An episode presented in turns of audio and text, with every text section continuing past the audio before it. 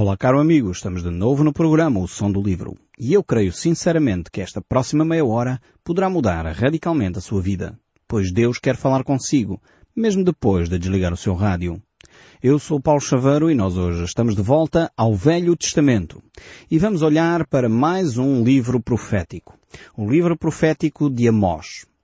Amós é um daqueles livros pequeninos uh, que nós chamamos dos pequenos profetas. É um livro daqueles lá mais para o fim do Velho Testamento. Talvez é um daqueles livros que nós temos tendência para não olhar tantas vezes. No entanto, é um livro com uma mensagem extremamente atual, um livro com uma mensagem extremamente importante para nós também. Amós uh, é um profeta com algumas características muito interessantes. A primeira questão é que Amós não era eh, um profeta de carreira, podemos dizer assim. Alguém que não frequentou as escolas proféticas, não andou no seminário, nem nos institutos bíblicos. É, era um homem que era um profissional, eh, tinha a sua empresa, podemos dizer assim, ele era um agricultor, alguém que cuidava uh, de, uma, de uma quinta e tinha de facto a sua profissão. E Deus chama este homem para ele então ter esta responsabilidade de transmitir a palavra de Deus ao povo de Israel. No entanto, Amós nasceu uh, no Reino do Sul. Nós já estamos neste período em que Amós vai profetizar. Uh, estamos num período em que o reino de Israel está dividido. não sei se você conhece bem a história uh, de Israel. A uma certa altura, após o reinado de Salomão, os seus filhos dividem o reino Uh, por má gestão, digamos assim. Há um novo reino norte que fica com dez tribos e um outro que fica com duas tribos a sul e Amós então já está neste contexto político em que Judá e Israel estão divididas. Ele nasce então no Reino do Sul, Reino de Judá, mas a sua mensagem é transmitida para Israel, o Reino do Norte. É transmitida em Samaria. Ele tinha de facto uma mensagem que não se confinava só também à nação de Israel. Para todos os efeitos, Amós, e como nós iremos ver, ele vai fazer uma proclamação uh, da parte de Deus para as nações ao redor uh, da nação de Israel. Deus na Bíblia sempre teve esta preocupação. Deus nunca foi nacionalista, Deus nunca foi exclusivista no sentido de que escolhe uma determinada etnia em detrimento de outras. Não. Deus sempre teve esta mensagem, esta preocupação com todo o mundo. É verdade que ele escolheu a nação de Israel, mas com o objetivo de alcançar os povos ao seu redor. O problema está que Israel, assim como às vezes cada um de nós, nos esquecemos de olhar ao nosso redor. Deus também nos manda a nós amar o nosso próximo e quantas vezes nós queremos uh, sentir-nos amados, preocupamos-nos que os outros não nos amam, mas nós uh, não temos a hombridade de admitir que às vezes nós somos falhos em amar o próximo somos falhos em uh, olhar ao nosso redor e preocupar-nos com aqueles que estão à nossa volta. Às vezes até com os nossos próprios familiares, os nossos filhos, os nossos, os nossos cônjuges, os nossos primos, os nossos tios, toda aquela família mais próxima de nós, quantas vezes nós passamos tempo sem nos preocuparmos com eles. E no fundo era esta a forma que Deus queria que Israel uh, olhasse para as nações ao seu redor. Na realidade, as nações que nós vamos ver, de alguma forma estão relacionadas ainda com a nação de Israel.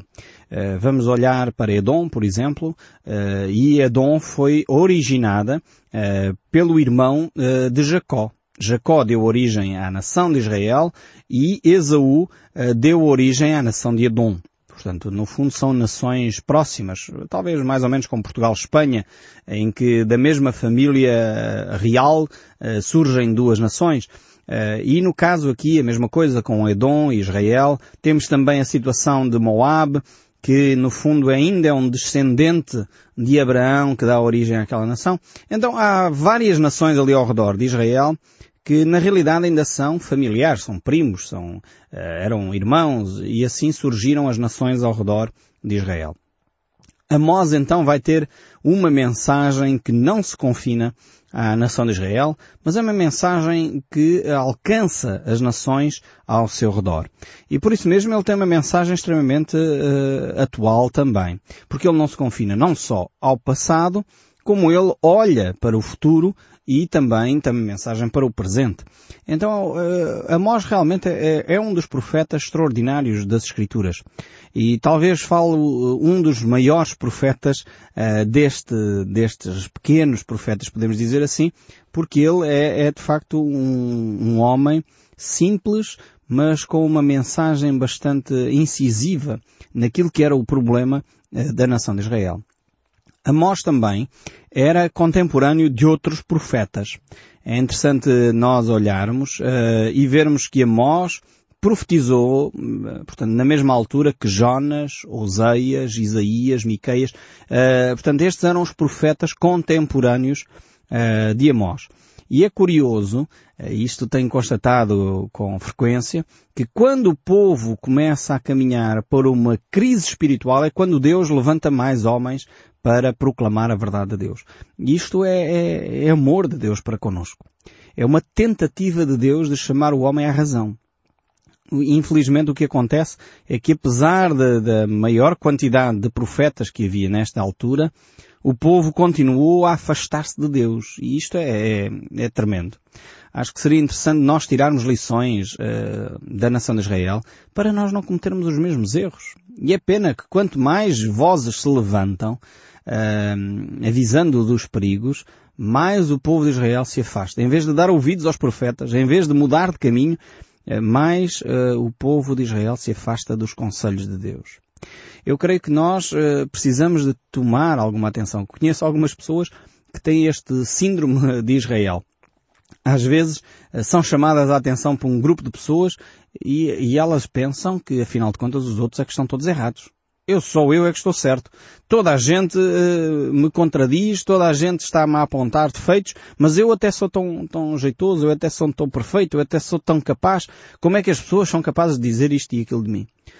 Eu gostaria de lhe sugerir, se este é o seu caso, eh, de tomar atenção àquilo que lhe dizem. Se há quatro, cinco, seis pessoas que apontam a mesma falha na, numa área de caráter, numa área da sua personalidade, tenha a humildade de dar atenção àquilo que lhe dizem. Uh, há pouco tempo estava a falar com uma pessoa uh, e ela dizia-me exatamente isso. Mas porquê é que tantas pessoas estão-me sempre a chamar a atenção, uh, quando na realidade eu só digo as verdades? Pois, se calhar, a forma como estás a dizer as verdades não é o mais adequado. Talvez, se calhar, não é só verdades que estás a dizer. Se calhar estás a ser incorreto na forma como dizes as coisas. Estás a ser uma pessoa extremamente amarga, agressiva. E às vezes é preciso a pessoa ser confrontada com estas questões. No entanto, a pessoa acha uh, que ela não é, uh, enfim, uma pessoa que possa ser apontada, porque ela simplesmente está a dizer as verdades. E esconde-se muitas vezes atrás de uma suposta verdade, de uma suposta uh, honestidade, o não querer ser hipócrita e afinal depois a pessoa é, é indelicada. Então, se constantemente alguém está a chamá-lo a atenção pelas suas atitudes, a forma como trata os outros, tenha a humildade de dar atenção àquilo que lhe dizem. Provavelmente você vai se tornar uma pessoa muito melhor se reparar uh, aquilo que está errado na forma como você conduz a sua vida. Aqui o povo de Israel tinha N oportunidades para poder alterar o seu comportamento. Deus levantou uma série de profetas porque a preocupação de Deus é chamar as pessoas para uma atitude mais saudável, para uma, um relacionamento mais feliz com Deus e com o próximo, mas o povo estava a desprezar isto. Amós tinha uma série de outros profetas que proclamavam a verdade de Deus naquela altura e o povo de Israel uh, desprezou simplesmente a mensagem de Deus. Uh, então este é o contexto em que nós encontramos Amós. Eu gostaria então de começar por introduzir este nosso tempo, aqui deste profeta do Velho Testamento, uh, lendo o primeiro verso do capítulo 1. E ele coloca-nos então uh, no, no, tempo e no espaço que este profeta vai proclamar a mensagem de Deus. Diz assim, palavras que em visão vieram a Amós, que era entre os pastores de Tecoa a respeito de Israel nos dias de Uzias, rei de Judá, e nos dias de Jeroboão, filho de Joás, filho de Israel, dos dois anos antes do terremoto. Amós tem uh, o cuidado de localizar a sua profecia, de dizer exatamente o tempo em que ele profetizou. Encontramos aqui que foi dois anos do, antes do terremoto, uh, que marcou de certeza a mentalidade do povo israelita. Eh, nós certamente estamos lembrados do grande terremoto que abalou Lisboa e isso ficou gravado na nossa história, na nossa memória, e por isso mesmo Amós tem o cuidado de avisar que ele profetizou dois anos antes desse evento não do terremoto de Lisboa, como é óbvio, mas do evento de Israel, um terremoto que marca definitivamente a mentalidade e a história de uma nação. E ele avisa que foi dois anos antes eh, desse terremoto que ele profetiza à nação de Israel. Depois ele também dá aqui nomes de reis que eram facilmente identificados pela história uh, do povo de Israel. Ele identifica Uzias, e eu não sei se você se lembra da, do famoso capítulo 6 uh, de Isaías, que declara que no ano da morte do rei Uzias, uh, Isaías então recebeu esta revelação de Deus, viu Deus sentado num alto e sublime trono, um texto extraordinário do livro de Isaías, que mostra claramente que Isaías era contemporâneo de Amós. e depois vemos aqui que Amós também era alguém que tinha uma profissão uh, chamada liberal. Enfim, naquela altura uh, podíamos dizer que era a profissão mais comum eh, que era ser pastor. Ele era pastor numa terra chamada Tecoa. Ele identifica também geograficamente de onde ele procede. É uma pequena terra, cerca de 10 quilómetros de Belém. Belém nós conhecemos bem pela história de Natal, onde nasce Jesus. E já Belém era uma pequena cidade, portanto, no entanto, tornou-se uma cidade extremamente importante por causa de ter acolhido o nosso Messias, o Salvador, e Tecoa então era uma pequena, um pequeno vilarejo ainda mais uh, distante de Belém e uh, é um lugar onde uh, Amós surge. No entanto, Davi, o rei Davi, o grande rei Davi, ele passa por essa terra, é mencionada por essa terra quando ele está a fugir de, das ameaças de Saul, ele refugia-se nesse lugar, um lugar uh, escondido no deserto. Uh, Tecoa de facto era uma cidade, podíamos dizer, quase insignificante no mapa uh, de, de Israel. Mas, no entanto, ele torna-se um lugar conhecido não só porque Davi se escondeu lá, mas essencialmente porque Amós surge e torna-se ele mesmo um profeta de Deus. Alguém que está um, disponível para uh, ser usado por Deus. Primeiro vemos que ele era um pastor, alguém que cuidava de animais, Uh, era alguém que era vaqueiro, podemos dizer assim, ele cuidava dos seus animais lá nas, naquelas pastagens e ele também cultivava sicômoros, um género de árvore que produziam um tipo de figos, não é muito próprio da, das figueiras, como nós conhecemos, como é óbvio, são sicômoros, é uma árvore diferente, mas esses figos uh, serviam para alimentar os camponeses, os fazendeiros, e eles utilizavam também esse alimento para os animais. E vemos aqui que Amós uh, era um homem que realmente uh, usava a sua profissão e estava confortável, digamos assim, na sua profissão. Tanto que ele diz no, no capítulo 7, no verso 15, eh, mas o Senhor me tirou após o gado e me disse, vai e profetiza ao meu povo Israel. Ou seja, uh, Amós tinha a sua profissão. Ele não era profeta, ele não era sacerdote, uh, mas no entanto Deus chamou-o porque ele era um homem temente a Deus. E aqui eu creio que temos uma grande lição uma lição extremamente importante.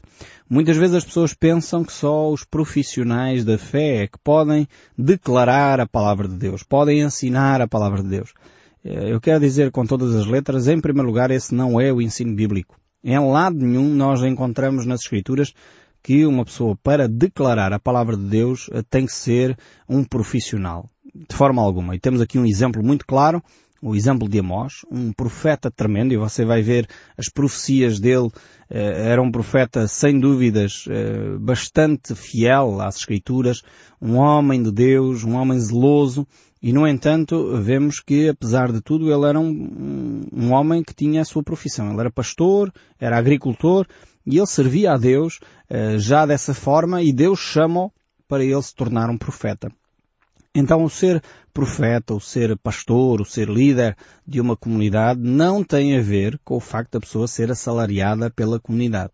A pessoa não tem de ser necessariamente profissional da fé. Não tem que receber o seu sustento da igreja para poder uh, desenvolver um ministério que sirva e glorifique a Deus.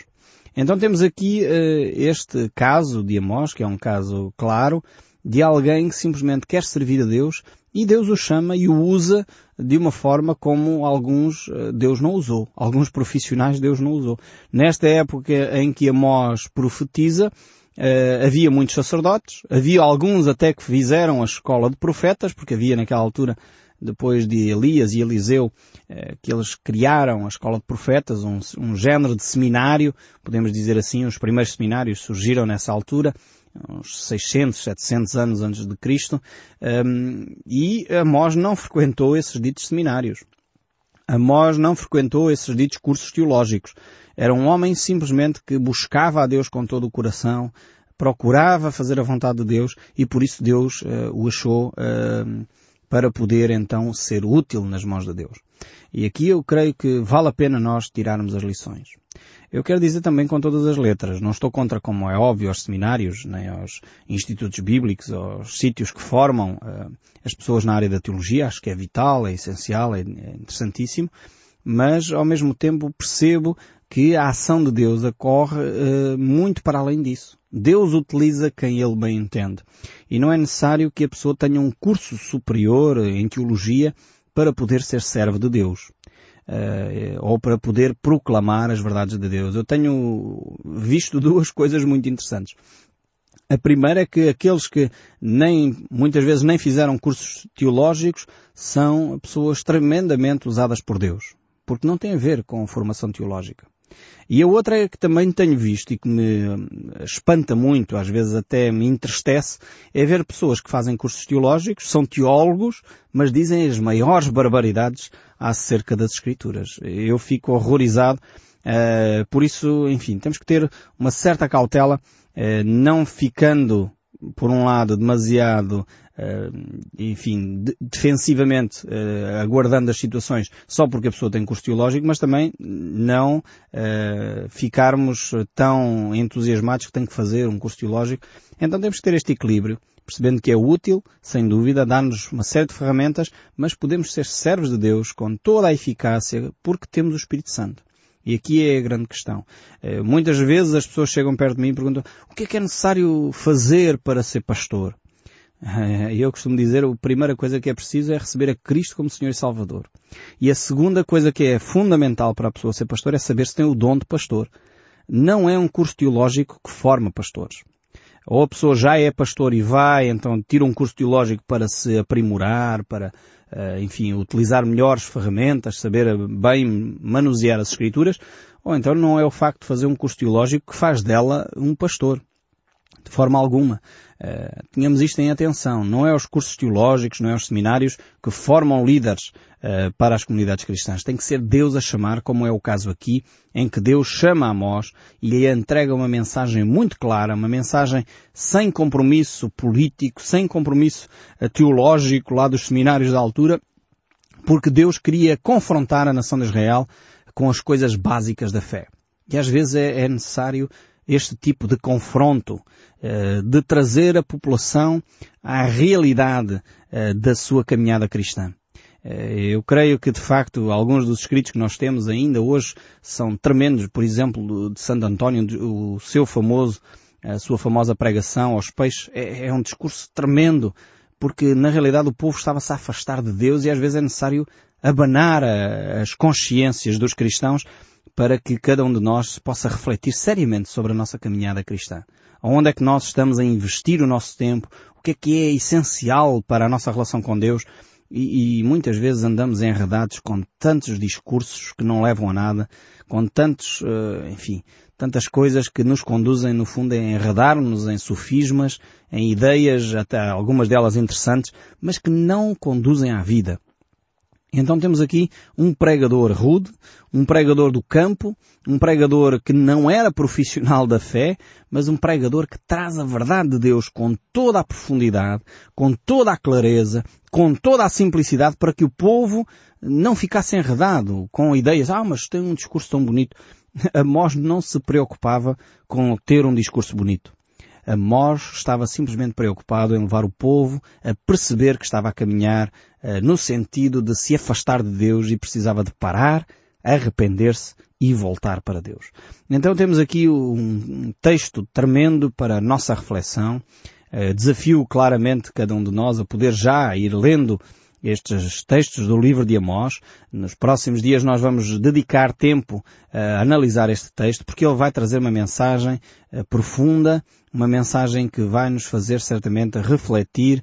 Este profeta Amós, por exemplo, ele diz aqui no capítulo 7, verso 12 e 13, então Amazias disse a Amós, aqui é um debate entre a teologia formal e uh, Amós, um homem simples do campo que traz a palavra de Deus. Então Amazias, que era um dos profetas, um dos sacerdotes daquela época, disse a Amós, Vai-te, ó vidente, foge para a terra de Judá e ali come o teu pão, ali profetiza. Mas em Betel, uh, daqui por diante, já não profetizarás, porque é santuário do rei e o templo do reino. Uh, Amazias era um sacerdote da, da, da escola uh, teológica e ele não queria de forma alguma ser incomodado. O status quo estava estabelecido e por isso mesmo ele não queria que agora viesse um homem com um discurso incómodo, com palavra de Deus, e hoje estamos a viver dias assim. Uh, os seminários estão estabelecidos, têm a sua, o seu status quo, os seus professores, os seus doutores, e ai de quem uh, volte para as Escrituras, e ai de quem diga que Cristo é o centro do cristianismo, e ai de quem diga que nós temos que nos afastar de todos esses sofismas e essas ideias muito elaboradas e voltar às coisas simples da fé à oração, à leitura da palavra, ao jejum, a uma disciplina espiritual intensa da relação com Deus, em vez de termos uma série de rituais, de cerimónias, que a maior parte delas já não fazem sentido para as nossas gerações. Precisamos de voltar às Escrituras. Precisamos de voltar a conhecer quem nós somos e a nossa espiritualidade. Não podemos mais continuar a viver à sombra da espiritualidade dos nossos antepassados. Amazias queria manter o status quo. Amazias queria manter a religião estável do Estado e Amós veio uh, lançar uma pedrada no charco. Fez a, o, a população em geral refletir sobre a sua caminhada com Deus e é exatamente isso que nós vamos ver nos próximos programas. Eu espero sinceramente que você esteja connosco e o som deste livro continue a falar consigo, mesmo depois de desligar o seu rádio. Que Deus o abençoe ricamente e até ao próximo programa.